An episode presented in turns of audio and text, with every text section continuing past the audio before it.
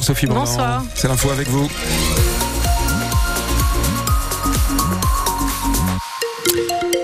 Juste avant de regarder le ciel, la couleur du ciel avec Sophie et toute l'actualité. Euh, la 1, ça commence tout doucement à bien se résorber ce bouchon en direction de Paris. Il reste encore euh, au niveau de la courbe de Ronchamp, donc ce bouchon mais que 6 km par rapport à, tout à l'heure. On est monté à plus de 10 km avec une dizaine de minutes, je dirais, jusqu'à Vandeville, Templemar de temps de parcours supplémentaire. On est un peu dans dans ce qu'on a habituellement cette configuration là à 18 h On a également encore euh, un peu de difficulté depuis le tronc commun de la 22 à s'insérer sur la 1, la secteur de l'Équin, évidemment.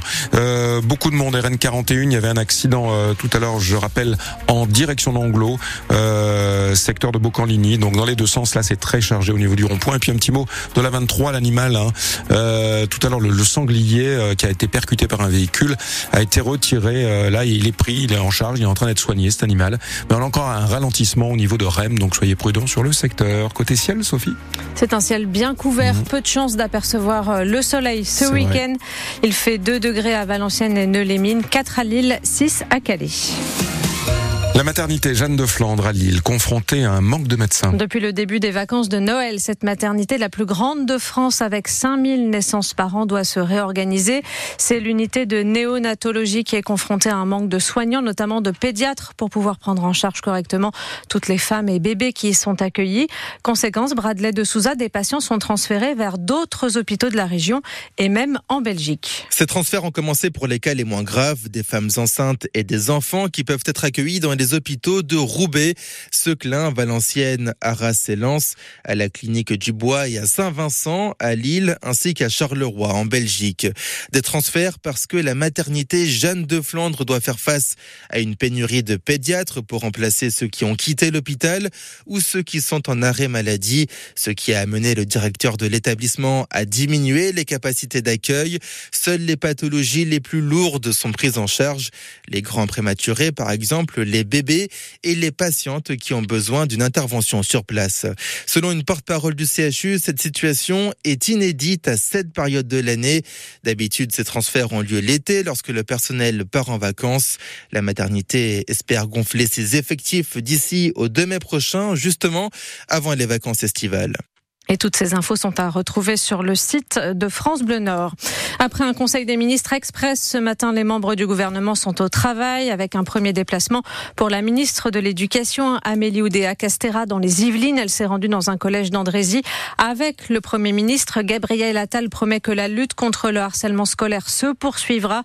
Il a donné les premiers éléments sur les résultats des questionnaires remplis par les élèves au niveau national et s'est inquiété d'une progression très forte du phénomène à la fin de l'école primaire primaire. 2023, année la plus chaude jamais enregistrée selon l'Organisation météorologique mondiale.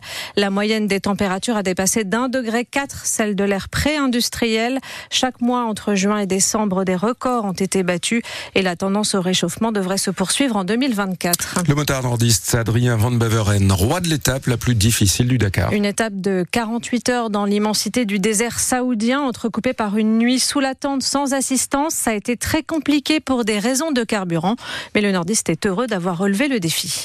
J'ai attaqué très fort au début, j'ai rattrapé euh, mes principaux concurrents, mais euh, je me suis rendu compte que j'avais consommé mon réservoir un peu avant les kilomètres prévus et que du coup, euh, il me restait plus que les 15 litres derrière pour faire une distance importante et j'ai dû vraiment rouler à l'économie. Les techniciens avaient fait un réglage de la moto avec moins de puissance pour avoir moins de consommation.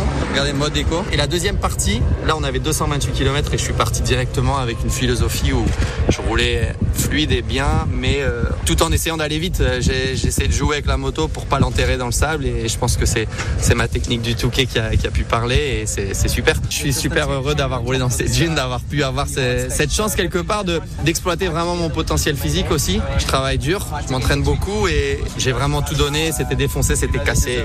Adrien Van Beveren, triple vainqueur de l'Enduropal, qui s'est donc servi de son expérience dans l'enduro. Il se retrouve troisième au général à 9 minutes 21 secondes du leader Ricky Brabeck.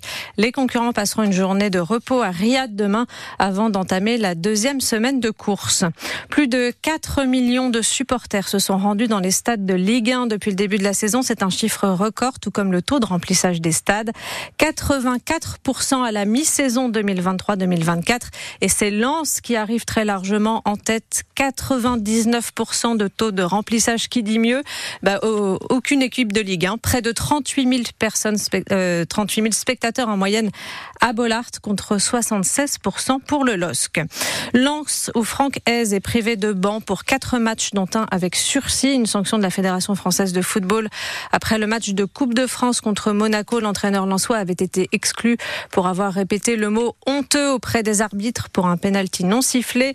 Franck Hez qui pourra revenir sur le banc de touche pour la réception de Strasbourg le 11 février, mais il devra donc rester dans les tribunes dimanche pour la réception du PSG.